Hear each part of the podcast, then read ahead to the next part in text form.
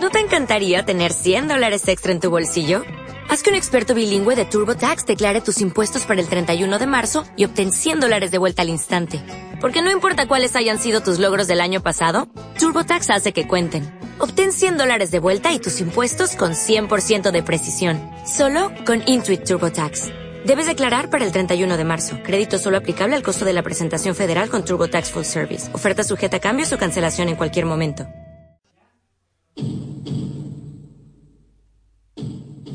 Aquí comienza Territorio ACB.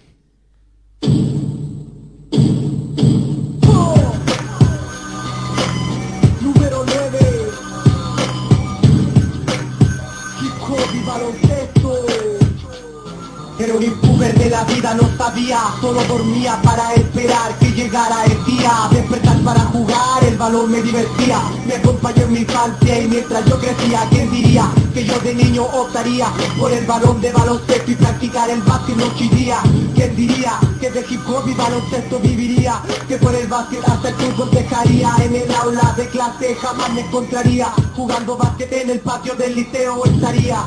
Practicaba mañana y tarde para superarme En la noche. un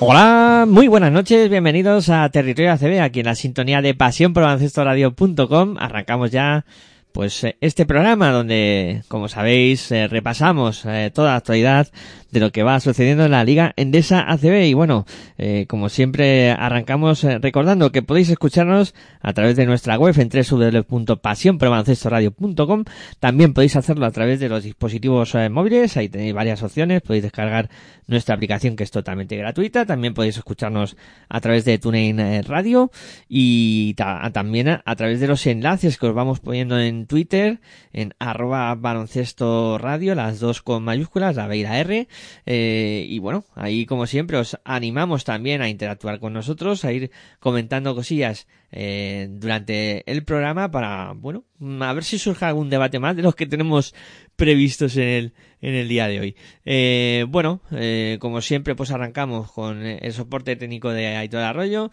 y saludando, yo que soy Miguel Ángel Juárez, a mi amigo y compañero también Dani Boadía. Muy buenas noches, ¿qué tal Dani? Pues buenas noches, Miguel Ángel. Bien, todo bien. Deseando contar qué es lo que ha sucedido en esta última jornada de la Liga CB, la jornada número 7, porque está el tema movido con ciertos movimientos que podría haber en el banquillo de algún equipo. Sí, la verdad es que eh, está siendo una temporada demasiado eléctrica en cuanto en cuanto a eso, ¿no? En cuanto al movimiento de los banquillos, ya ha habido dos cambios en, en banquillos de la Liga Andesa ACB y, y se rumorea, ¿no? Se, se, ahí en, en el, en el run run, ahí en el run run hay un nombre que, que está peligrando y a mí me extrañaría que acabara sucediendo, pero bueno, luego lo comentaremos de todas maneras. Eh, si te parece, Dani, como la semana pasada no pudimos hacer el programa, pues eh, sí que me gustaría repasar un poco por encima también lo que sucedió en la sexta jornada de esta Liga Andesa C, un poco por comentar, ¿no? Y, y lo que más nos llamó la atención de, de esa sexta jornada y luego ya sí meternos eh, más en profundidad con, con esta séptima jornada donde pues ya analizaremos más pormenorizadamente todo todo lo que ha, dado de SIP, ¿no? Pero por, por bueno, por recordar, por poner un poco en, encima de la mesa lo que sucedió la semana pasada en esa sexta jornada, también importante, por, eso lo comentamos siempre, ¿no? Porque nos parece también algo, algo a destacar. Eh, pues eh, mira, pues vamos a decir todos los resultados y luego ya vamos comentando. En la sexta jornada, como decimos, eh, el Bilbao Basket perdía en su propia pista en el derby contra Basconia por 70-81. Basket Girona conseguía la victoria ante UCAM Murcia por 100 a 89. El Barcelona conseguía la victoria en Valencia por 80-92. El Real Madrid se imponía en el derby de la Comunidad de Madrid al Fuenlabrada por 91 a 69. En el derby andaluz, el Unicaja pulverizaba ahí al Betis por 106 a 60. En el derby Canario, Gran Canaria se imponía, perdía en este caso contra el nuevo Tenerife por 70-86. Juventud que ganaba en la prórroga a Básquet Zaragoza por 89-84. Granada que vencía a Obradoiro por 93 a 89 y en el último partido Manresa perdía en su pista por 70 a 106 ante el Breogán. Eh, ¿Qué más te ha llamado la atención de esta sexta jornada, eh, Dani? Pues, pues sobre todo la paliza, o, mejor dicho, las palizas que endosaron Unicaja y Real Madrid a sus respectivos rivales en esos derbis. 91-69 para el equipo blanco y 160 a favor del Unicaja. Y también lo que me, sorprendió fue eh, lo que pasó en el derby vasco, Suro Bilbao Vázquez contra Vasconia, que parece que hubo una tangana que bueno que deslució lo que debía de haber sido un bonito duelo entre equipos de Euskadi. Sí, bueno, eh, eso a veces suele pasar, ¿no? Y bueno, son cosas que que en el deporte no debían de tener cabida y ese tipo de cosas pues había que intentar ir eh, viendo que desaparecieran, ¿no? Y más eh, cuando luego encima hay ese tipo de, de problemas y los árbitros no toman ninguna determinación. O sea, yo creo que algún jugador tendría que haber acabado en los vestuarios antes de tiempo, pero bueno. Sí, porque salió un compañero a separar y parece que es el que ha recibido toda la culpa, sí. Sí, pero bueno, más, más allá de eso, ya hablando un poco de, de lo que fue la jornada deportivamente en esta sexta jornada, aparte de las victorias contundentes que tú remarcabas de, de Málaga y, Real Madrid, Málaga 46 puntos ante el Betis me parece una, una auténtica pasada, luego el Madrid eh, contra Fuenlabrada también fue una victoria abultada, pero, pero bueno, lo de, lo de Málaga y Betis sí que hay que ponerlo en, en valor porque fue un resultado bastante sorprendente. Pero me ha resultado también raro que no hayas eh, apuntado lo que pasó en Manresa. Porque esa derrota... Pues te, lo iba a, pues te lo iba a comentar ahora mismo, ¿eh? Mm. Manresa está que no levanta cabeza, ¿eh? Sí, pero, sí. pero es que además... Muy bien en la Basketball Champions League, pero en Liga, yo que sé, veo que está cada vez peor, ¿eh? Sí, pero es que además eh, Pedro Martínez en, en, la rueda de prensa de esa sexta jornada dijo que, que no entendía lo que había pasado con el equipo. Es que eh, tuvo una desconexión, un, una apatía que no es normal en los equipos de Pedro Martínez, ¿sabes? Por eso te lo comentaba, porque resulta raro, ¿no? Ver un Manresa eh, bajando brazos y, como no queriendo saber nada de, del asunto. Y, Pedro Martínez lo, lo remarcó en la rueda de prensa, está claro. Y como tú dices, no ha tenido, no está teniendo un buen inicio de temporada. Si bien en Europa, como has comentado, pero en la Liga Andesa CB el equipo está atravesando muchísimas dificultades y ahora mismo... Pues... Yo sabía que Manresa, bueno, lo sé, yo lo sabe todo el mundo, Manresa no es la temporada pasada, pero creo que podría estar un poquito más arriba, ¿eh? Sí, podría, podría estar más arriba, pero es, eh, a ver, cuando tú haces una temporada como la que hizo el año pasado Manresa, el nivel, el listón se te pone tan alto que al final tú mismo te presionas, ¿sabes? Y, ah, bueno, sí, sí, sí. y al final acabas entrando en una dinámica de esas de decir, pues que claro, el año pasado nos salía todo, entraba tal, este, no teníamos ningún problema de lesiones, no teníamos, bueno, al final sí tuvieron problemas de lesiones al final de temporada, pero iba todo rodado, ¿no? Y, y, y salía Ismael Baco y lo hacía bien, y, aparecía Jan Kubasima y lo hacía bien. Eh, esta temporada no está siendo lo mismo. Ya han tenido problemas con algún jugador que se ha marchado en, antes de tiempo. Ahora han fichado, luego lo comentaremos, un, un americano que viene a reforzar la plantilla. Pero ya no es el mismo ambiente, ¿no? Y, y ya todo parece que va peor. Y, y eso después está afectando un tema mental, ¿no? Para al final luego eh, acabar sufriendo en, en, la pista por porque no está bien, o sea, no mentalmente no está bien el equipo y, y lo acaba pagando en, en la pista. Pero lo, claro, lo que no eh, le gustó a Pedro Martínez eh, ni un pelo fue eh, la bajada de brazos en este partido de Manresa. Y claro, lo dijo en rueda de prensa, lo, lo vamos, fue un toque de atención muy gordo para sus jugadores. Pero bueno, y dentro de... Lo que yo no sé es si esta mala racha de Manresa podría llevar a la destitución de su entrenador. Uf, ya me costaría mucho ver eh, una destitución de Pedro Martínez en Manresa. Eh, si Pedro Martínez eh, deja de ser entrenador de Manresa es porque él diga hasta aquí he llegado. ¿Sabes?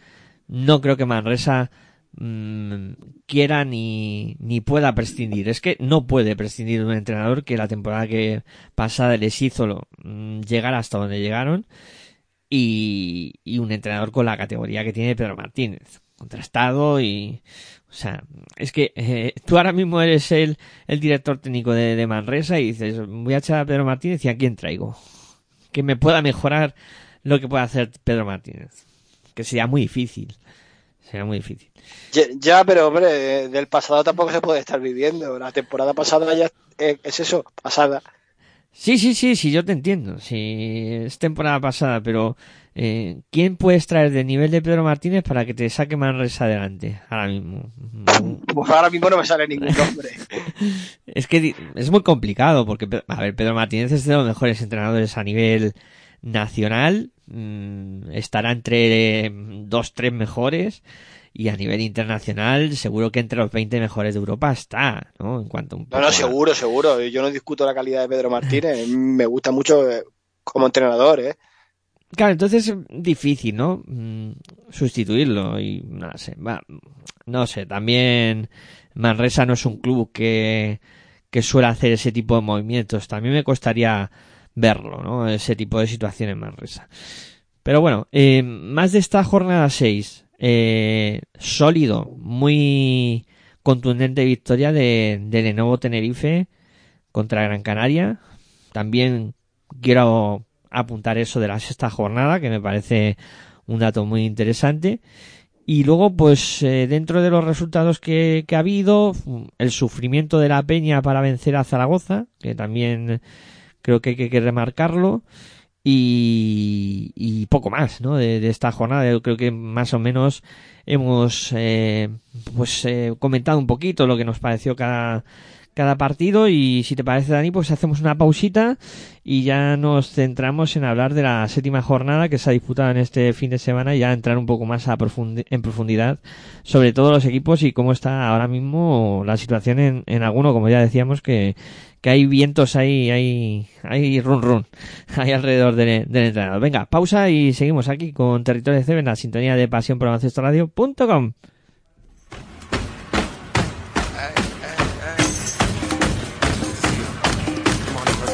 Estás escuchando tu radio online de baloncesto. Pasión por el baloncesto radio.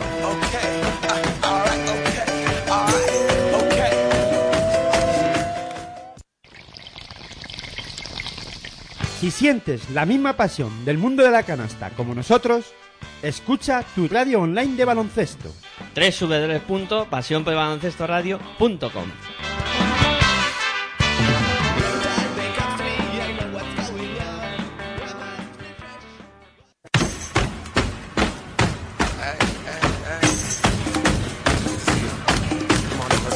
Estás escuchando tu radio online de baloncesto. Pasión por el baloncesto radio.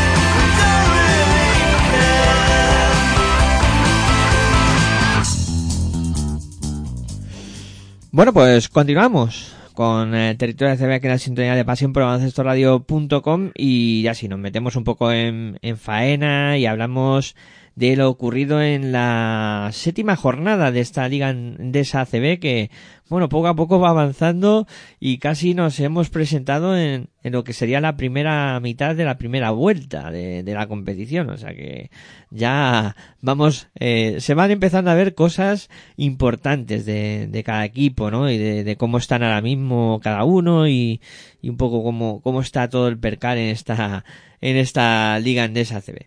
Eh, bueno, pues eh, empezamos el repaso a, a, lo que sucedió en esta jornada eh, por eh, el duelo que, bueno, por, por empezar por, por algún sitio, el, el duelo que, que midió al, en este caso, Cazú Basconia contra Real Betis. partido intenso y partido con eh, una anotación de las que sorprende, ¿no? Que con esos eh, ciento por encima de los 100 puntos de, de ambos equipos, eh, concretamente Vasconia acabó llevándose la victoria por eh, un guarismo pues de esos de los que parecen que es un partido de, de NBA en vez de, de, de liga andesa CB normal y corriente no pero bueno eh, sí que el conjunto vasconista venció por 107-103 es cierto que con una prórroga pero al final se se acabó llevando a la victoria. Y un poco como comentábamos ayer, Dani, no sé qué te parece a ti, pero a ver, Vasconia está claro que es un equipo eh, potencialmente eh, en ataque muy peligroso, pero eh, que te hagan 103 puntos eh, es algo que tienes que, que vigilar muy mucho. Y esta victoria de Vasconia es de las que dices, sí, hemos ganado, pero mm, pones algún pero, ¿no? Y seguro que, que Joan Peñarroya no, no está del todo contento. Hombre, yo creo que al final lo que cuenta, ya no en el baloncesto, sino en cualquier deporte, yo creo que es la victoria. Mm, hay que meter, está claro, más canastas que el otro en, un partido de baloncesto para llevarse la victoria y el Vasconia lo logró así.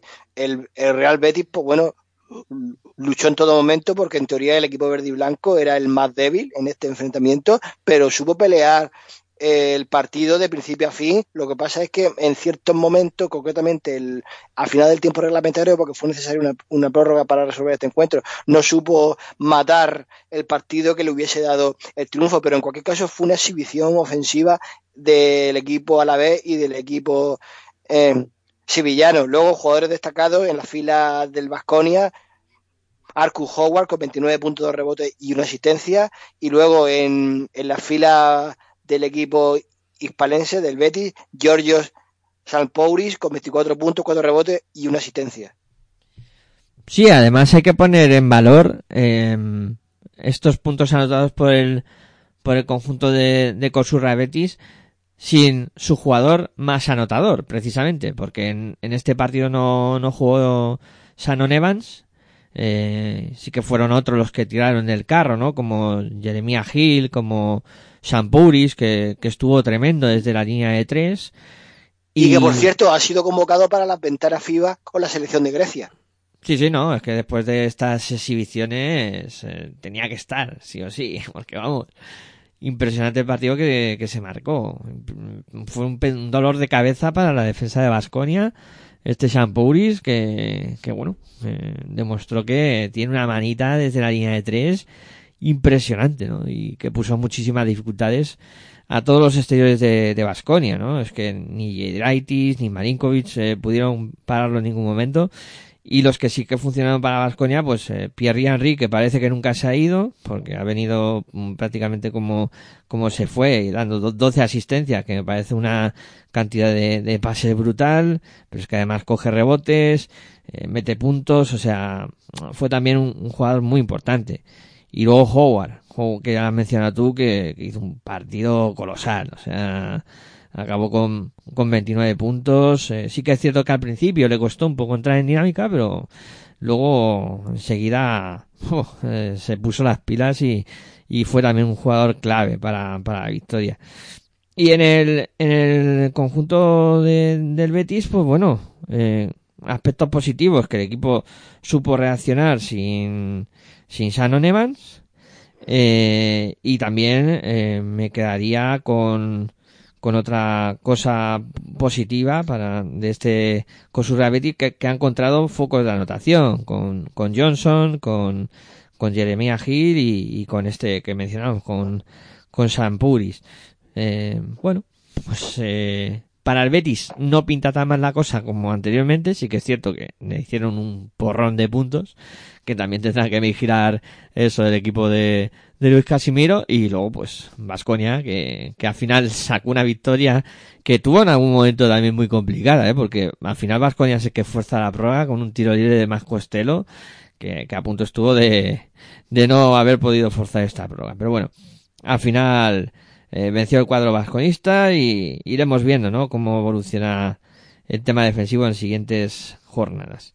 Eh, bueno, eh, si te parece, seguimos por ese derby andaluz que prometía mucho y que se quedó en poco, ¿no? Porque al final la diferencia y, y el resultado tan abultado que cosechó Unicaja ante Granada, pues eh, hizo que, el partido pues eh, tuviera poco interés en cuanto al, al, resultado, ¿no? 94 para Unicaja de Málaga, 68 para Granada.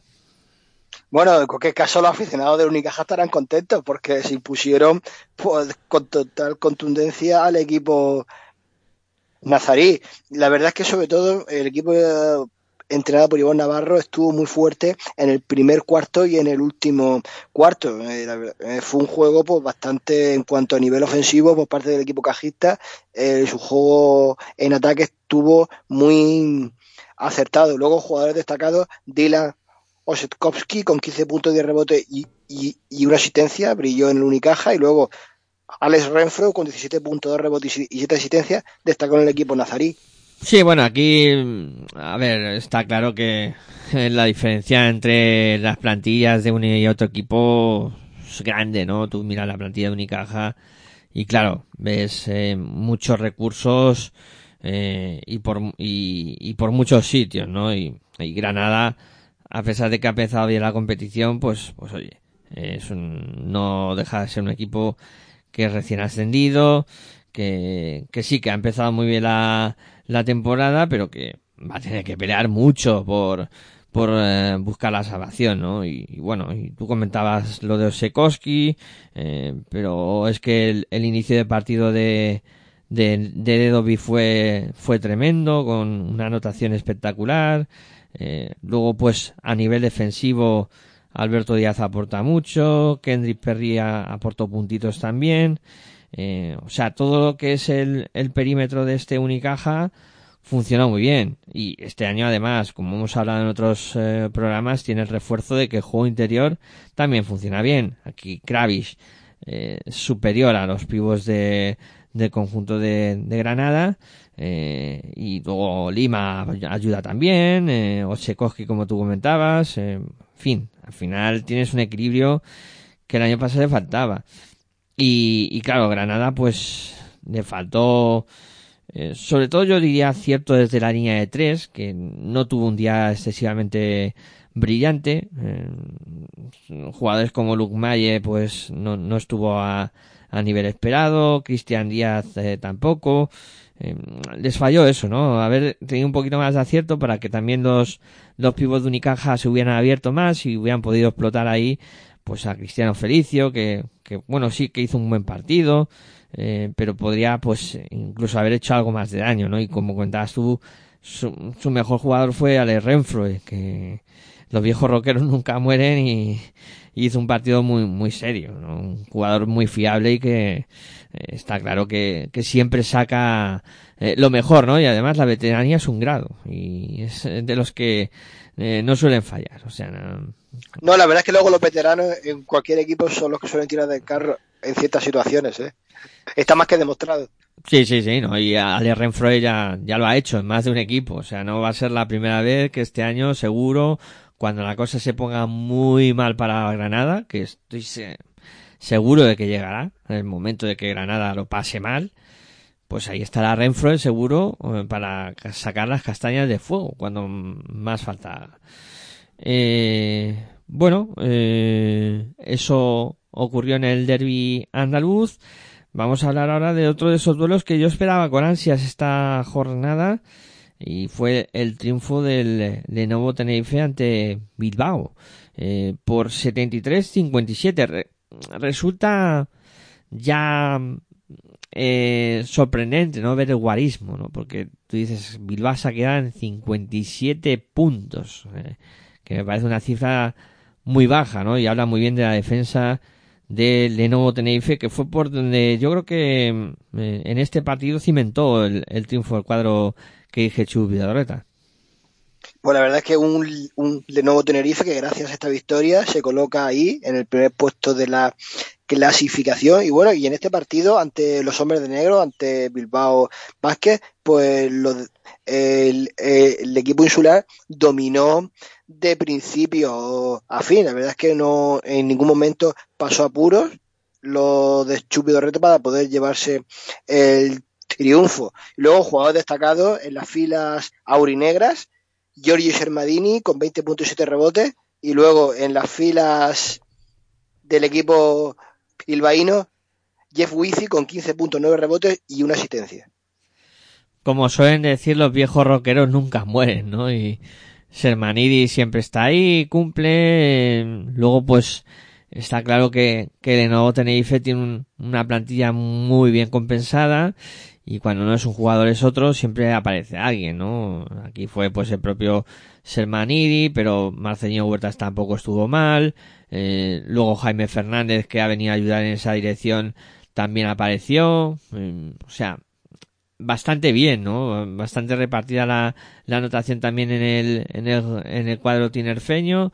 Y eso pues que jugadores que, que han tenido pues eh, bastante, bastante eh, actividad en el principio de, de, temporada como Sasu Salin eh, pues no estuvo bien eh, y bueno pero a, pesar de ahí pues bueno Jin Cook 10 puntitos también otro jugador que poco a poco va va cogiendo confianza y, y bueno, eh, un, Tenerife muy, muy serio. Y Bilbao, pues bueno, eh, ese 4 de 19 en tiro de 3 eh, ya habla de, de un partido aciago en el lanzamiento, pero es que el 32% en tiro de 2 ya termina de explicar por qué eh, se produjo este resultado. ¿no? Un, bagaje muy pobre en el lanzamiento del, del conjunto de Bilbao que por salvar a alguien, pues eh, Kisser 16 puntos y como mencionabas tú a Witey que hizo eh, 15 puntos. O sea, pero más allá de eso, pobre, pobre imagen de, de Bilbao y un partido muy serio de Tenerife a nivel defensivo. Bilbao Vázquez es que parece que se está descolgando un poco, que empezó bien, pero está sufriendo una serie de derrotas que parece que como si hubieran perdido algo de forma. Lo, lo de Jaume Ponsarnau. Sí, sí, sí. Bilbao tuvo un, un, inicio de temporada muy bueno. Sorprendía, ¿no? Verlo ahí en las primeras posiciones y peleando el liderato, ¿no? En las primeras jornadas eh, fue uno de los equipos eh, invictos hasta la tercera, creo recordar, hablo de memoria. Y, sí que es verdad que, en estas últimas jornadas ha perdido algo de fuelle los de Llama Ponsarnau. Quizá el arranque en la Euro, en la Basketball Champions League les está pasando un poco de factura porque claro, la plantilla es justa, digámoslo así, y afrontar partidos prácticamente miércoles, sábado o, o martes, sábado, miércoles, domingo, pues es complejo, ¿no? Y, y al final, pues esto, este tipo de equipos acaba pasándolo mal durante la temporada. No lo mismo que, pues por ejemplo, en el nuevo Tenerife tiene una plantilla amplia y, y con jugadores que, que pueden aportar muchísimo en, en, en todas sus líneas, pero Bilbao pues va un poco más justo, ¿no? En ese aspecto. En fin, es, distinto un equipo de otro, es, muy distinto. Pero bueno, ya iremos viendo, ¿no? Cómo, cómo va siendo la progresión de los dos equipos, pero sí que es verdad que Tenerife sigue en un muy buen momento de forma y Bilbao pues le vemos un poquito más eh, dubitativo. Eh, bueno, si parece Dani, eh, ya después de haber comentado unos cuantos partidos, eh, creo que hubo un momento para hacer otra pausita y seguir comentando, ¿no? Lo que ha sucedido en esta séptima jornada de la Liga en C. Venga, pausa y continuamos aquí con Territorio CB, la sintonía de pasión por el radio.com.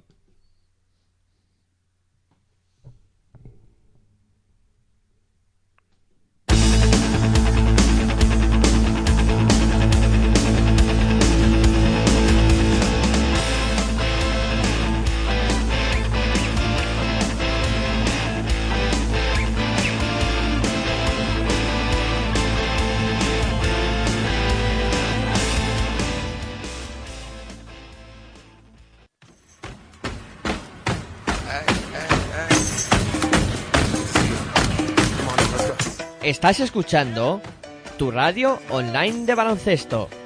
Pasión por el baloncesto radio.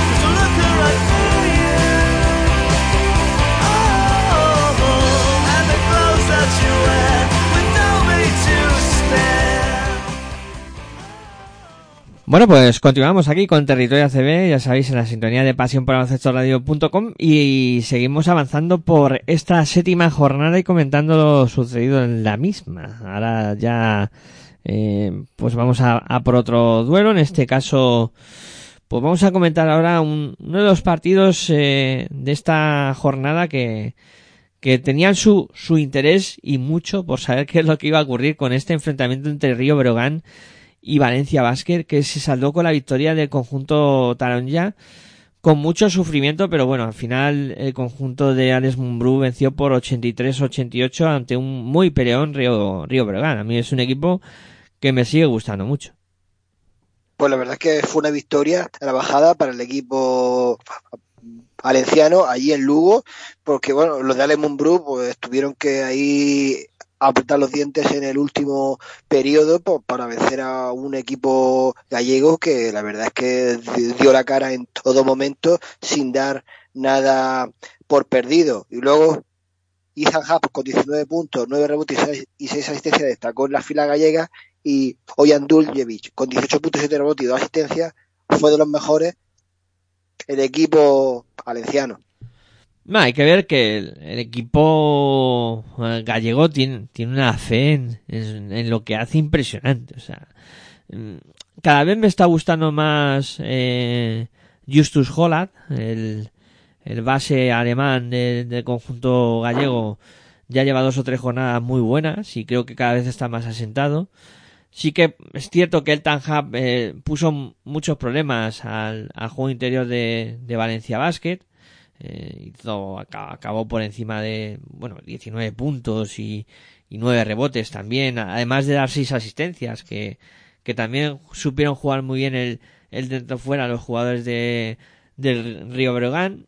Y luego, pues, eh, viejos rockeros, ¿no? Como Scott Banford con 4 de 8 en triples y también una actuación destacada de, de Tony Nakic, eh, jugador que, que hizo 4 de 4 en triples y que también en las últimas jornadas ha ido mm, a más, ¿no? En cuanto a, a juego y anotación. En la anterior jornada hizo 20 puntos, ahora 16 y está siendo también un, un hombre muy, muy a destacar en, los últimos enfrentamientos de, de Brogan.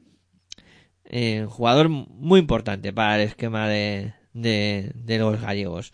Em, y Valencia al final tuvo que recurrir a, a Dublevich en, el último cuarto, donde el montenegrino anota tres triples que, que sirven para darle la vuelta a la tortilla, ¿no? Un partido que se había puesto bastante difícil para Valencia Basket. Y, y con tres triples al final le, le acaba dando un poco la vuelta a, a esto, ¿no? Pero trabajazo de James Webb tercero. Qué jugador ha fichado Valencia con, con este, que lo conocéis muy bien por ahí por tierras murcianas. 10 puntos, 12 rebotes.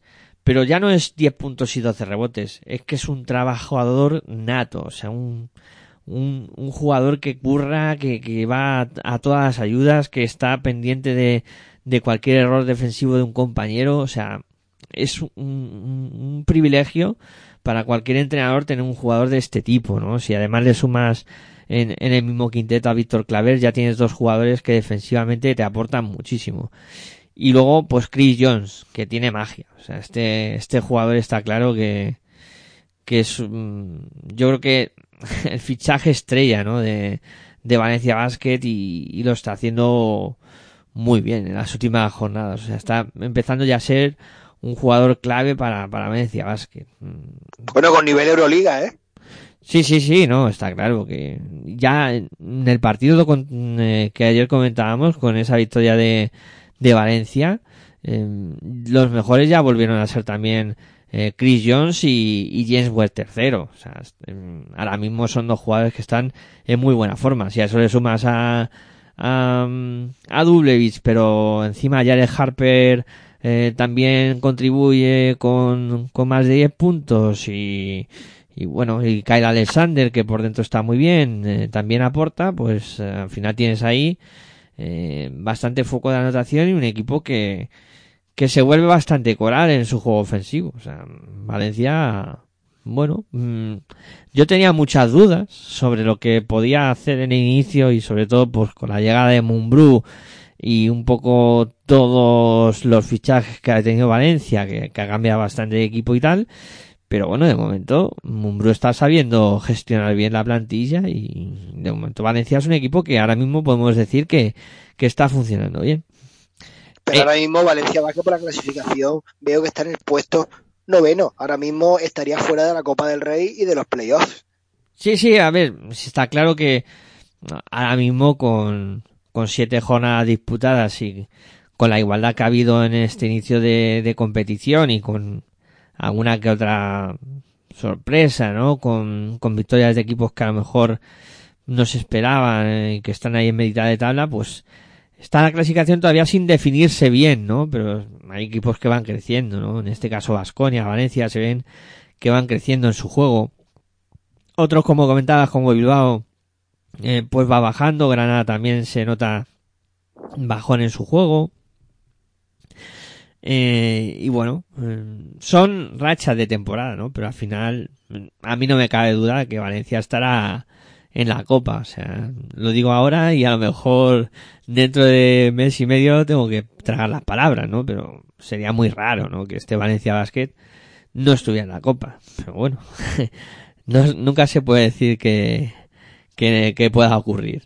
Eh, bueno, vamos a por otro duelo, en este caso derby catalán y victoria sufrida del Barça por 72 a 69. Le apretó bastante Girona en la vuelta de, de Aito García Reneses al, al Palau con un equipo que no era el Barça, con, también el, regreso de, de Piero Oriola, que se demostró que es un jugador que es muy querido en, en, la grada braurana, porque la ovación y, y el homenaje un poco que le rindió la afición del Barça a Oriola fue, fue la UPA, pero bueno, mm, al fin y al cabo, victoria muy trabajada del Barça que eh, tuvo que sudar hasta el último segundo para vencer a este Girona. Pues la verdad es que el Barcelona, a pesar de que mandó de principio a fin, eh, en, la ulti- en, los en el último periodo, pues la verdad es que el aquel Girona estuvo a punto de obrar una machada de haber podido remontar. Y es que me estoy dando cuenta que el Barça últimamente, ya sea en Liga CB o en Euroliga, gana los partidos, sí, con, pero eh, veo que en los, siempre el último cuarto pega un bajón. De momento al Barça le está saliendo bien la jugada de que lo que hacen en los, en los 30 primeros minutos pues está funcionando, pero es que puede llegar un, un equipo de cierta calidad y, y remontarle. Eh, la verdad es que deberían de saber siempre controlar la situación los azulgrana en los últimos minutos del encuentro. Y luego, eh, jugadores destacados, Oscar da Silva, 16 puntos, 14 rebotes y una asistencia, brilló en las filas azulgranas y Ino Colón, 13 puntos, un rebote y, y- y con dos asistencias, destacó en el equipo gerundense. Primera gran actuación de, de Oscar da en esta temporada, ¿eh? un pedazo de, de estadística que, que se marcó y un partido tremendo, ¿no? Para un jugador que yo estoy convencido que lo va a hacer más de una vez, ¿no? Y que ha venido pues un poco a ocupar esa plaza de 3-4, ¿no? Un jugador así alto que, que pueda hacer puntos y que eh, pueda también eh, ayudar a los rebotes y, y tal. Está claro que cuando, por ejemplo, Mirotic esté recuperado, su protagonismo en cuanto a minutos bajará, ¿no? Pero mm, es un jugador que, que de momento está dando muy, muy buen rendimiento y ya había hecho buenos partidos, no había destacado eh, estadísticamente ninguno como, como en este, pero aquí se ha, destapado. Y bueno, sí que es cierto, estoy de acuerdo contigo con el tema del físico y el Barça, ¿no? Que está eh, llegando al final de los partidos pidiendo un poco la hora.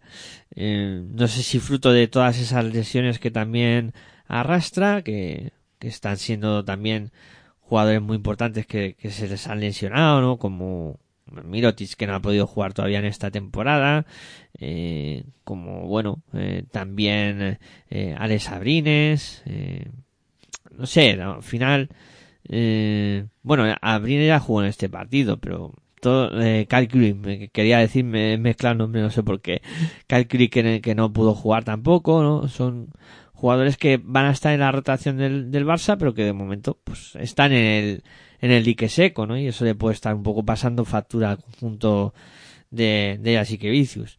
Mm, Y luego, Girona me gustó bastante. Me gustó su propuesta. Es cierto que, pues poco a poco, jugadores que, que a lo mejor a principio de temporada no estaban bien, como el Pato Garino, pues ya va entrando más en juego. Ahora con el fichaje de, de Oriola, pues van a tener más opciones ahí en el juego interior para, sobre todo, dar más descansos a Margasol, que creo que también es algo que a principio de temporada estaban echando en falta, ¿no? Alguien que pudiera ahí un poco ayudar en esa faceta. Y, y bueno, eh, con Kino Colón, que, que no estuvo mal en este partido. Y, y bueno, ya empieza a haber más eh, focos de anotación, más jugadores que empiezan a aparecer para, para el cuadro de Girona. Pero claro, eh, también va a ser otro equipo que estoy convencido de que va a tener que sufrir mucho para, para buscar la salvación. O sea, convencido de que prácticamente esta última jornada estará peleando. Eh, y, y bueno, eh, vamos a hablar ahora de, pues, una de las grandes sorpresas, ¿no? De, de la jornada, que fue la derrota de, de Zarago- del Real Madrid en, en la pista de Zaragoza, 94 89, eh, Dani. Y eh, a esto nos referíamos un poco al principio del programa cuando decíamos que había run run en algún banquillo, ¿no? Y en este caso es en el del Real Madrid, en el que está sonando, pues, mm, que sitúan prácticamente fuera a Mateo y yo me hago de cruces. no sé qué pensarás tú, pero que en la séptima jornada de ACB y con eh, seis disputadas de Euroliga, O sea, vamos por 13 partidos de esta temporada y ya estamos situando a Chus Mateos en algunos sitios fuera de Madrid. Eh, es cierto que la sombra del aso puede ser muy alargada, pero no sé. Yo esto ya se me escapa un poco de las manos. Pues la verdad es que las aguas están revueltas en el Real Madrid. Mm, entre Euroliga y Liga CB parece que el equipo blanco pues está no está del todo lo bien que debería de estar y bueno y eso la- los aficionados pues ya han, han puesto en la órbita y no precisamente para bien al entrenador actual Chus Mateo que está recibiendo muchísimas críticas por redes sociales porque lo consideran el principal culpable pero y ya no solo él sino incluso se habla del, del director general de la sección Juan Carlos Sánchez otro que también está recibiendo bastantes críticas por, ah, por no haber permitido que siguiese Pa- Pablo Lasso al frente del equipo en esta presente temporada. Ya han sonado algunos nombres para sustituir a Chus Mateo, como Andrea Tirinchieri o Sasa Djordjevic. Eh, a ver, en el, en club blanco, en caso de tener que contratar a Trinchieri, pues tendría que pagar, porque en cambio Sasa Djordjevic está libre, pero parece ser que Djordjevic mm, podría estar buscando equipo en el mercado del baloncesto de China. Va- Vamos a ver qué sucede. Yo creo que a- ahora mismo, según he escuchado por otras fuentes, parece ser que Real Madrid no está buscando entrenador, aunque todo se verá. Yo creo que a depender mucho lo que suceda en esta jornada de Euroliga y en la próxima de la Liga CD, porque como el Real Madrid no consiga buenos resultados, es muy posible que la, la institución de Chus Mateo se lleve a cabo. Y luego de este partido salió el MVP de esta jornada, que, que es ni más ni menos que el escolta norteamericano Justinian Jesup, que obtuvo 31 créditos de valoración tras aportar 28 puntos, 6 rebotes y 3 asistencias. Y otra cosa que me gustó de este partido fue el debut de Lucas Langarita con el Casademont Zaragoza, uno de esos subcampeones del, del mundo sub-17 que hemos tenido en este verano. La verdad es que eh, ya debutó con el equipo maño Adaimara recientemente y ahora eh, Lucas Langarita, que fueron que, fueron- que formaron parte de ese plantel medalla de plata sub-17 el, el, este- el pasado mes de julio. Me gusta sobre todo porque que se, apor- que se apueste por la cantera tan buena que tenemos.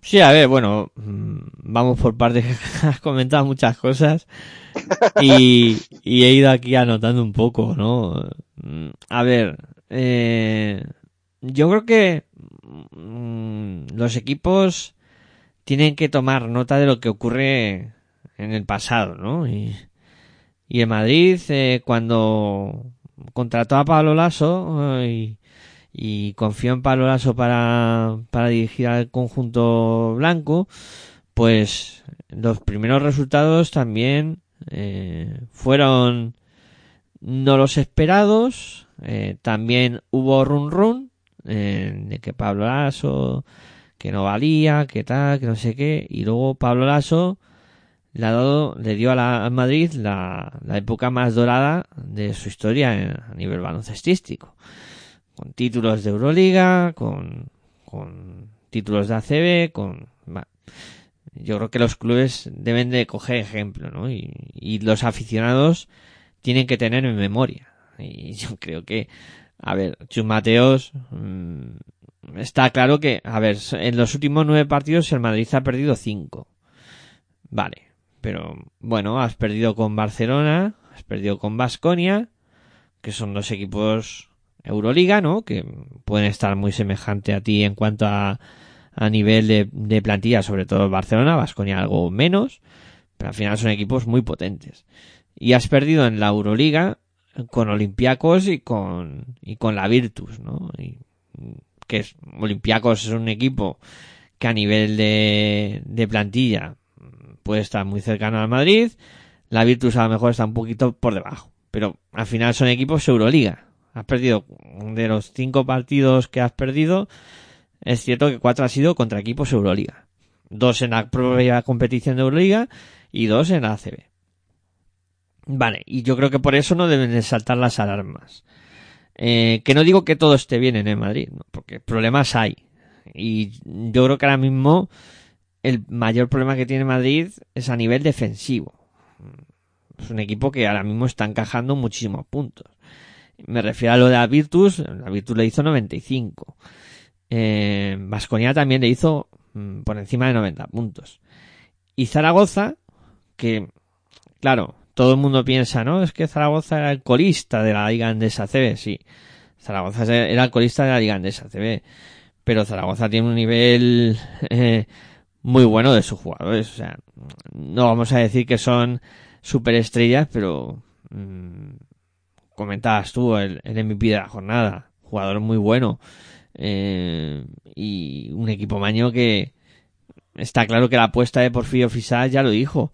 Eh, metía en, en plantilla para esta temporada tanto a Nangarita como a Daimara en el primer equipo y va a apostar por ellos. Es que Porfirio Fisac es así. Eh, igual que lo hizo con la eh, llamada generación Z, mm, lo va a volver a hacer ahora. Con Nangarita, con Mara y, y si sale alguno más, seguro que lo pone. Porque Porfirio, eh, otra cosa no, pero trabajar con chavales y eso, mm, es un entrenador que, que ha demostrado que es muy, muy válido. Y claro, Aymara hizo un partido soberbio. O sea, ves a un chaval de 18 años dominar la pintura como lo hizo Adaimara y te lleva las manos a la cabeza. Que claro, Madrid tiene ahí dentro a Pourier, tiene a, a Yabusel, tiene a, a Tavares y, y a Daimara. Es que Di- 17 años a, a Daimara, ¿eh? eso, No eso, no ha, 18. no ha llegado a 18 todavía. Pero es que, Es de la generación de Lucas Langarita, los dos son del 2005, 17 años, ¿eh? pero es que se marca un partido que dices, pues que este, este, este chico de dónde ha salido. No, no, si es un muchacho a Daimara que va a llegar lejos. Y Lucas Langarita también, ¿eh? Sí, sí, pero a ver, lo de lo de Aymara, lo de Aymara eh, es que dices, vale, sí, eh, has debutado hace dos jornadas en ACB. Eh, te mides al Madrid que tiene quizá el juego más potente, el juego interior más potente del ACB y le sacan los colores a Pourier. Eh, no sé, yo este tipo de, de exhibiciones a tan temprana edad eh, acaban llamando la atención, ¿no? Luego, no- a ver, las comparaciones siempre son odiosas, porque ya están comparando el nuevo Pau Gasol. y a mí eso también, no. Vamos a dejar que cada jugador vaya a su ritmo, ¿no? Y que vaya cogiendo un poco su, su nivel, ¿no? Y, y ver hasta dónde puede llegar a Daimara. No pongamos ya, no, que va a ser el nuevo Pau Gasol. Pues, no sé, también a mí también es un poco al chaval, eh, decir, Sí, se le mete presión con decir esas cosas. Sí, sí, un poco eso, la verdad. No sé. Y luego la angarita también me parece otra perla muy, muy, muy potable, ¿no?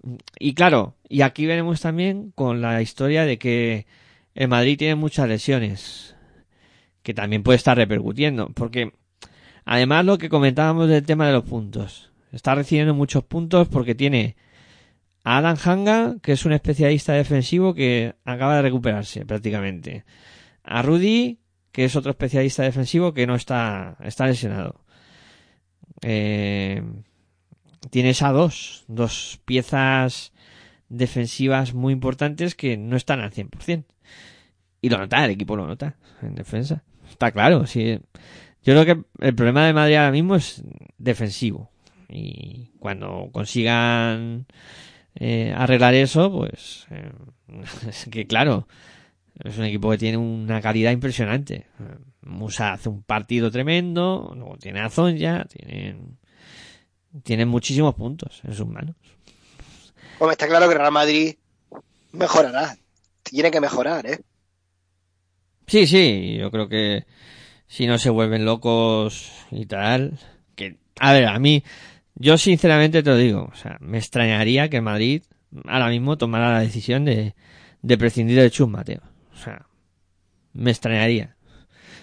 Yo creo que van a confiar en él y, y tendrá su, su tiempo, ¿no? Y verán a lo mejor dentro de dos tres meses, si la situación no ha cambiado, yo estoy convencido de que va a cambiar, pues pensarán en hacer algo, pero sé, hará que todo el mundo ya ponga en el disparadero a, a, a Mateo, la verdad es que me está llamando la atención, pero bueno, así está el mundillo este, que, que parece que, que los eh, banquillos de los de la Liga CB son sillas eléctricas en vez de banquillos.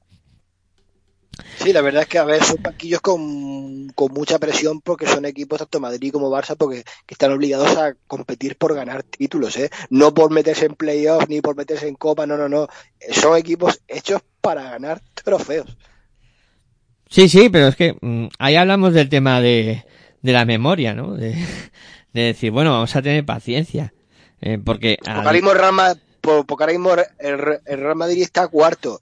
A ver, pues cuarto para un Real Madrid, eso se, yo qué sé, por ejemplo, UCAM Murcia, o Breogán o Girona, los colocas cuarto y vale, son, están haciendo aut- auténticas temporadas, pero un equipo como el Real Madrid que tiene que estar peleando por el primer puesto.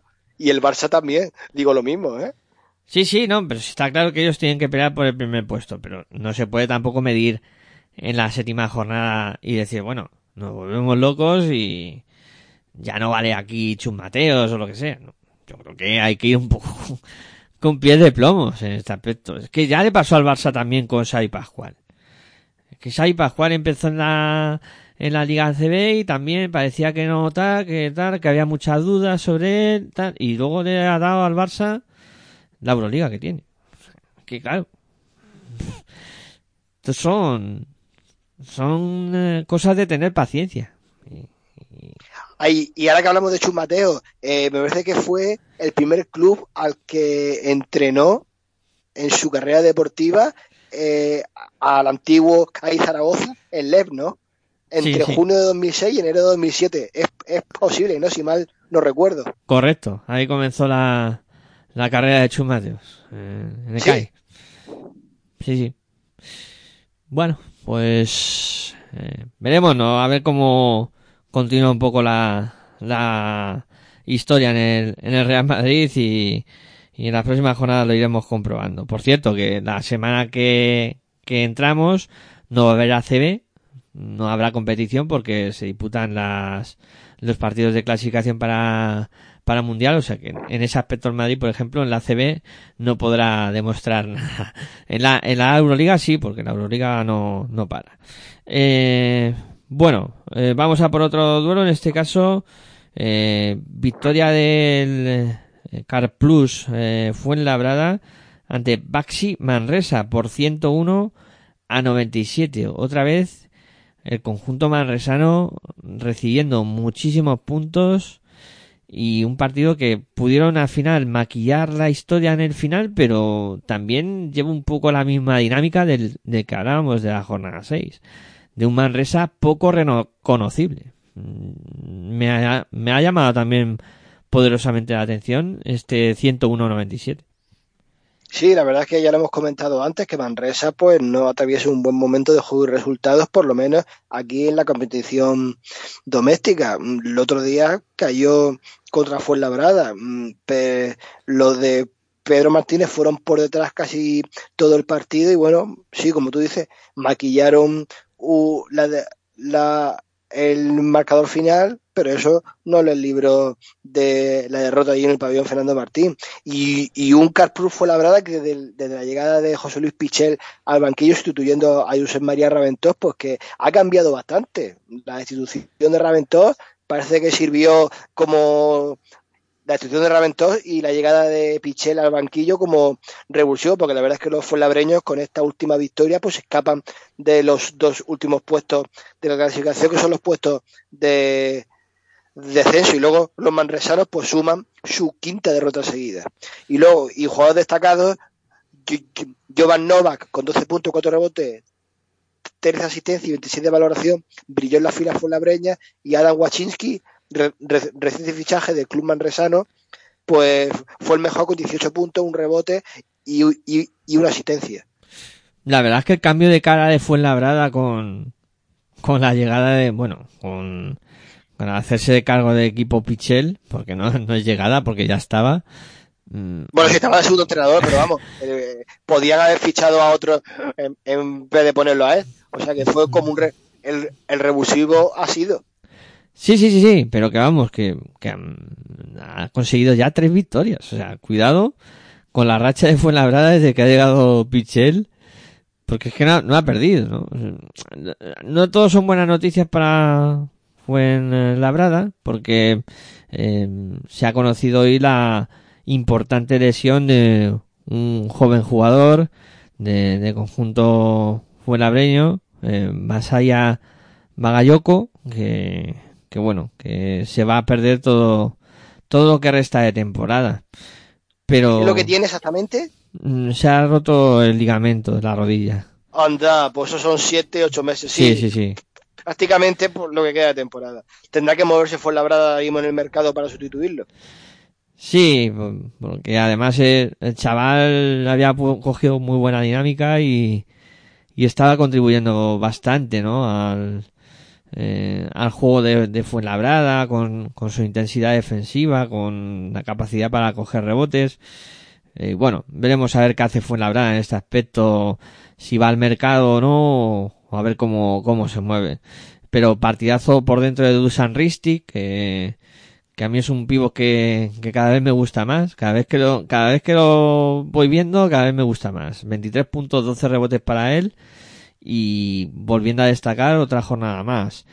Y luego, pues, Mar García, que, que hizo un partido muy serio, que acabó con 20 puntos, pero también eh, demostrando eh, mucha veteranía dentro de su juventud en momentos importantes de partido, momentos calientes donde la bola quema y hay que asumir responsabilidades. Aquí Mark eh, lo hizo en ese aspecto de, de lujo, ¿no?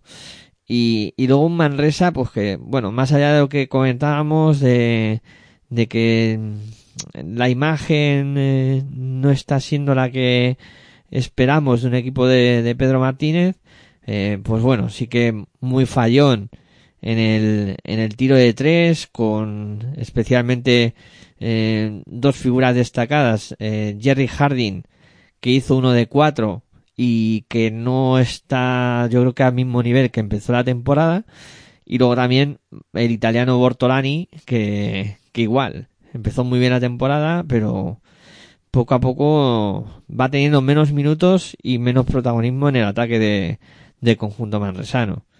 Eh, bueno, al final eh, me gustó mucho la aportación de Juan Pibaulet en, en el rebote, que siempre es un jugador que, que lo pelea todo y que, que está ahí siempre a, a la que salta. Y luego pues Dani Pérez en la dirección, que estuvo algo fallón en el tiro, pero que, bueno, al final dio de nueve asistencias y, y que pudo pues también contribuir un poco a esa remontada del conjunto manresano que, bueno, murió un poco en la orilla, como suele decir, ¿no? Y Manresa que se había reforzado con Adam Wacinski y que también ha fichado, eh, esto pues ha sido en la tarde de hoy, a Jack Lyman, eh, un jugador que viene de, de la NBA y que veremos a ver qué, qué rendimiento puede dar en, en Fuenlabrada. Esta, este tipo de, de fichajes son los de va- vamos a ver qué pasa con él, ¿no? Jugador que empezó en,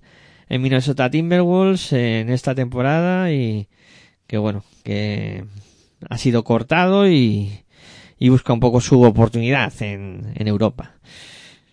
Veremos a ver cómo sale este, este jugador.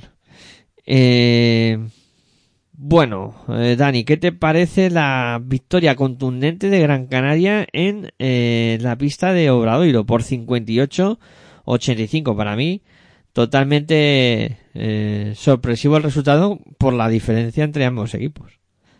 Sí, la verdad es que, a ver, no era nada descabellado que Gran Canaria ganara este partido, pero es que, es que le, es que el equipo de Jakalakovic es que fue una apisonadora en todo momento. Es que mm, yo no sé qué le pasó a Obradoiro ese día, pero el equipo de Moncho Fernández estaba totalmente des- desconocido, especialmente de lo que hay que destacar es el último periodo del equipo insular que hizo un parcial de RC27. Es que ahí fue donde realmente eh, él puso el, el onda pisonadora el Herbalife Gran Canaria, porque el resto del, del encuentro estuvo más igualado. Y luego jugadores destacados, pues tuvimos a Aragan Bender en las filas gallegas con 21 puntos, 6 rebotes y una asistencia. Y en las filas amarillas del Ballet Gran Canaria, uno de los mejores fue Alceroski con 19 puntos y 4 rebotes, pero también de- destacaron otros como Slaughter o John Surna. Sí, lo de lo de John Surna fue una exhibición, eh, tirando de tres, eh, veía el aro como una piscina, 4, de 5 en triples, un Sí, sí. 80% de acierto, ¿no? veía el aro Sí. que, que parecía eso, vamos, una piscina olímpica.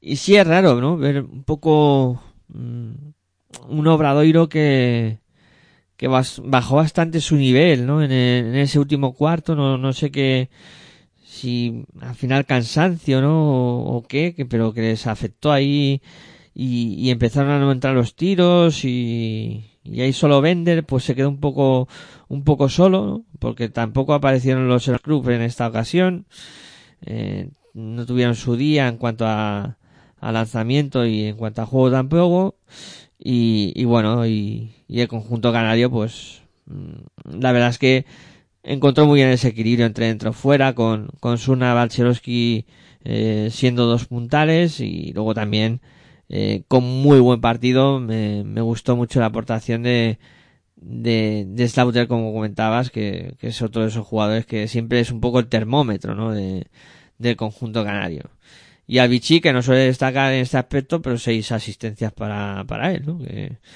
que no estuvo mal del todo y el último partido eh, que nos queda por, por repasar fue la victoria del eh, UCAM Murcia ante el Juventud por 88-76. Victoria del cuadro murciano ante un Juventud que ya hemos comentado en otras jornadas, eh, en otros programas, que no ha arrancado especialmente bien la, la competición y le está costando mucho eh, conseguir victorias y en este caso Murcia lo aprovechó muy bien para, para conseguir la victoria.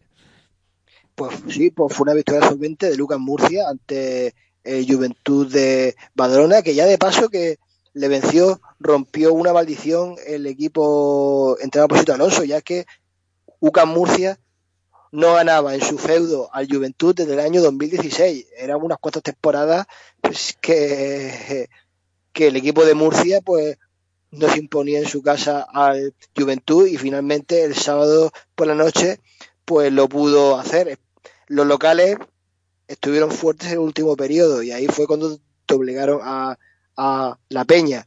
El jugador destacado, Sinimane Dios, con 17 puntos y rebotes, de los mejores en las filas murcianas, y ante Tommy, 26.7 rebotes y 3 asistencias, destacó en el equipo de Badalona. Una cosa que me sorprende también de los errores cometidos por Juventud este partido fue el, el, el, el lanzamiento del tiro de tres puntos. El equipo entrenado por Carla Durán, la verdad es que falló bastante lanzamientos desde el 6.75.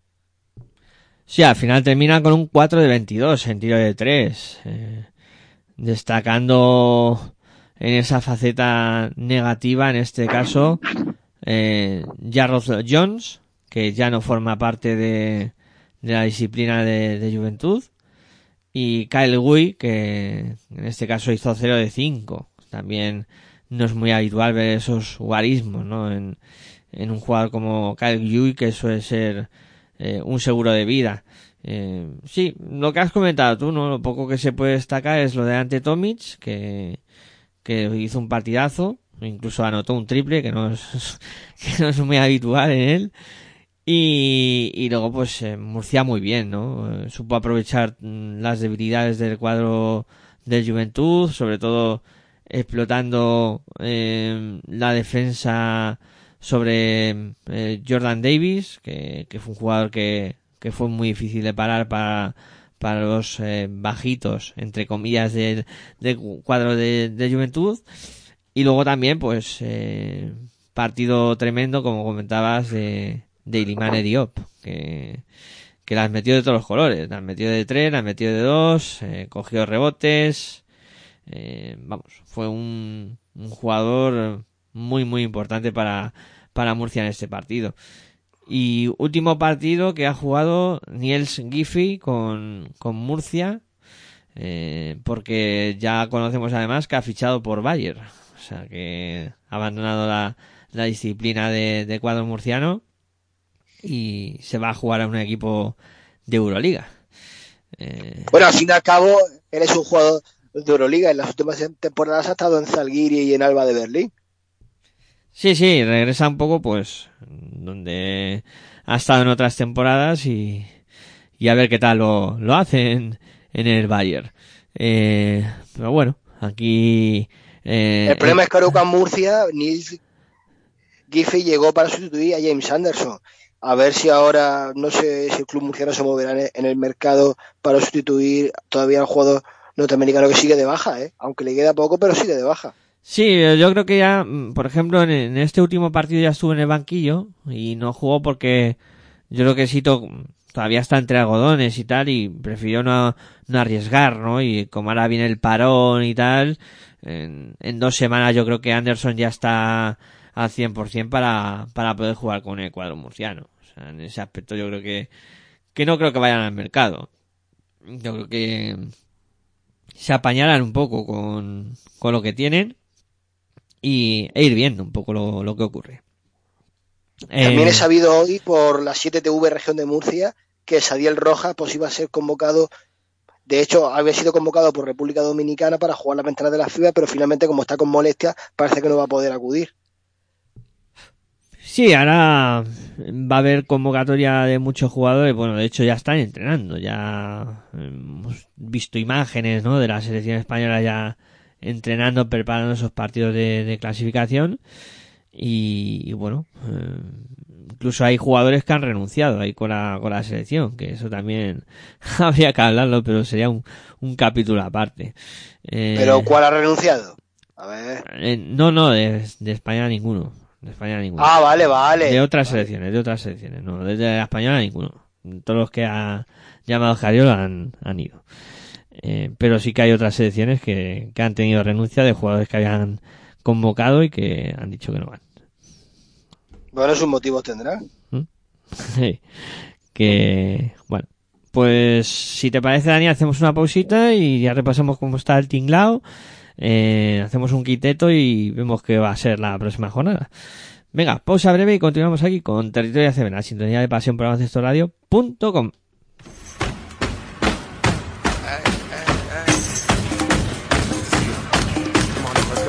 Estás escuchando tu radio online de baloncesto. Pasión por el baloncesto radio.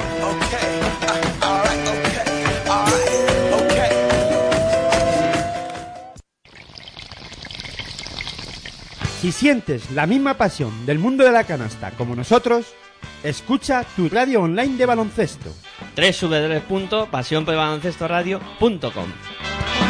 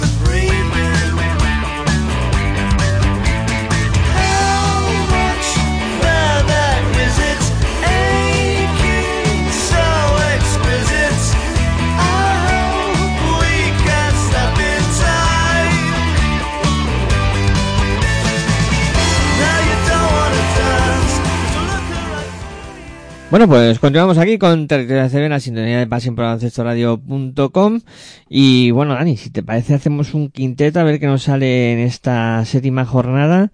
Eh, a ver, a ver qué, no, qué nos queda. Eh, venga, te propongo para la posición de base a Jovan Novak, a Chris Jones y a Pierria Henry. Uf, me, me lo pones difícil saber siempre esta posición, ¿eh? Sí. La verdad es que sí, es complicada la decisión. Pues mira, me voy a quedar con Jovan Novak. Pues Jovan Novak será el base de nuestro equipo en esta jornada. Para la posición de escolta, pues eh, me he puesto para, para elegir eh, por aquí a Rocas eh, Giedraitis, a Dedovic, o en este caso también eh, al mm, jugador de, de Tenerife, Jaime Fernández. En este caso mm, me voy a quedar con la actuación eh, destacada de, de del jugador de, de Málaga, que hizo un partidazo y contribuyó a esa victoria de, de su equipo. Eh, los aleros, eh, te propongo para esa posición de, de alero, pues a, en este caso, eh, Yesup, de Casa de Mon eh, Zaragoza. Eh, te pongo también a Radonchik. Venga, eso, en- entre esos dos te toca elegir. Hombre, pues yo creo que la cosa está muy clara. Justinian Jesup, el MVP, Sí, no, no he querido ir mucho más lejos porque estaba claro, ¿no? no me ha costado elegir esta vez, ¿eh? Bueno, para la posición de, de ala pivot, eh, había muchas opciones, pero mm, Oscar da Silva, yo creo que hizo un partido memorable y, y, es merecedor de estar en, esta selección de, del quinteto. Y te propongo eh, para la posición de, de pivot, para terminar, a Otsekowski, a Dusan Ristic o también te, te meto en esta terna a, a Balcherovsky. Pues me voy a quedar con Ositkovsky. Pues Otsekowski será el 5 de nuestro equipo. Un equipo que, que es bastante competitivo, yo creo. Eh, ¿Sacaríamos, ¿Ganaríamos algún título con este equipo o no con este quinteto? Sí, sí, sí, seguro. Seguro que sí. bueno, eh, ¿cómo está la Liga Andesa CB después de eh, la disputa de la séptima jornada? Pues está de la siguiente manera. Y ya coger nota un poco para que sepáis cómo está todo, porque ahora mm, recordad que va a haber parón y todo esto volverá el 22, eh, donde se eh, reanudará la, la competición. Pues 19 y 20 de diciembre. eso, 19 y 20 de, de noviembre. Es cuando vuelve la Eh, competición. es verdad, de noviembre, me ha ido yo a diciembre ya, perdona, ¿eh? Eh, Te adelantes un mes, que todavía... Pero que, es que la, esta hora de la noche ya que es ya. Eh, Bueno, eh, como decimos, eh, mm, la Liga Andesa CB está de la siguiente manera. Eh, clasificación. Primero, Lenovo Tenerife con seis victorias y una derrota. Y en segunda posición, también con seis victorias y una derrota para el Fútbol Club Barcelona. Eh, luego, tres equipos empatados con cinco victorias y dos derrotas. Gran Canaria, Real Madrid y Cazú Basconia. Con cuatro victorias, tres derrotas, Unicaja Málaga, Breogán, UCAM Murcia, Valencia Basket y Granada. Eh, con tres victorias, cuatro derrotas tenemos a Juventud, Bilbao Basket, Fuenlabrada, con dos victorias, cinco derrotas, Basket Girona y Monbus Obradoiro. Y cerrando la clasificación, tres equipos que están empatados con una victoria y seis derrotas, que son Basket Zaragoza, Real Betis y Baxi Manresa. Ya recordar que todos los equipos han conseguido al menos una victoria en esta eh, liga y todos también han caído derrotados en al menos una ocasión. Eh, próxima jornada, como comentábamos, eh, que se disputará eh, día 20 y 19 y 20 de, noviembre, eh, que tendrá estos eh, partidos. Yo creo que también una jornada bastante interesante. El 19 tendremos un Obradoiro Unicaja de Málaga a las 6 de la tarde. Un Real Betis contra Vázquez Zaragoza, partido ahí en la zona baja importante para ambos equipos, a las 6 de la tarde también. Girona contra Gran Canaria, que será el sábado a las 8 y 45. Lenovo Tenerife contra Valencia Basket, partidazo para cerrar el sábado también a las 8 y 45. Eh, en la jornada continuará el domingo, a las doce y media por la mañana tendremos ese Bilbao Basket contra Fuenlabrada y también el duelo entre Real Madrid y UCAM Murcia, los dos a las doce y media.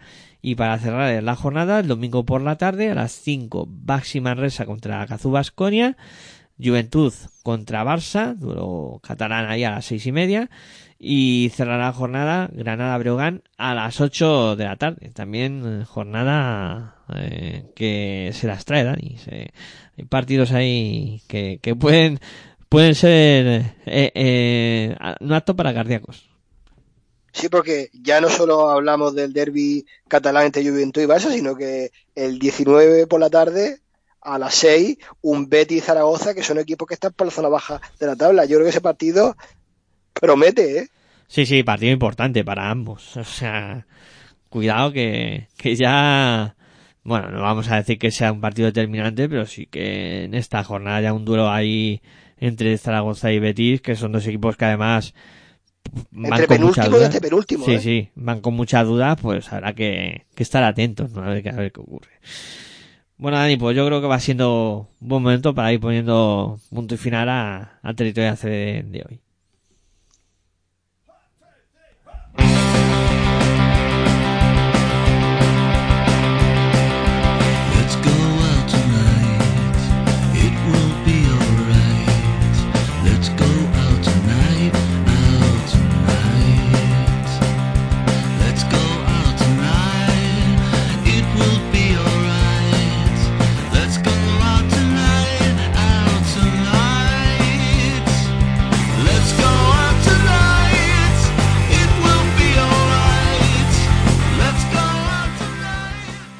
Bueno, pues vamos cerrando, Dani, como siempre, pues ha sido un placer hablar contigo de, básquet, pasar un ratito aquí y nada. Eh, como siempre, eh, agradecerte tu presencia y emplazarte para, para próximos programas. Un placer siempre el mío poder estar aquí con, con vosotros, con vosotros en Paseo por Bacito Radio. Ya sabes que estoy a tus órdenes y seguiremos informando. Bueno, pues nada, muchas gracias a todos por acompañarnos hasta esta última hora del, programa. Muchas gracias también a aquellos que nos descargáis en formato podcast. Y bueno, me despido como siempre. Muy buenas y hasta luego.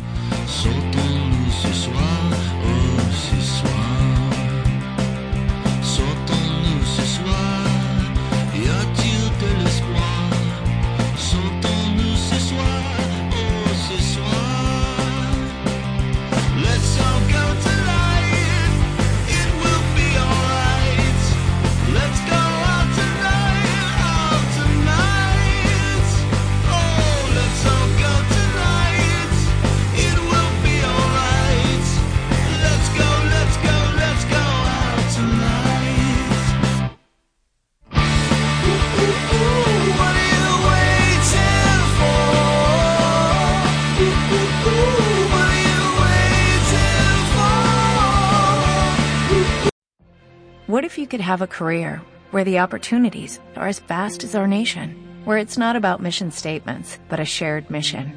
At U.S. Customs and Border Protection, we go beyond to protect more than borders from ship to shore, air to ground, cities to local communities. CBP agents and officers are keeping people safe. Join U.S. Customs and Border Protection and go beyond for something far greater than yourself. Learn more at cbp.gov/careers.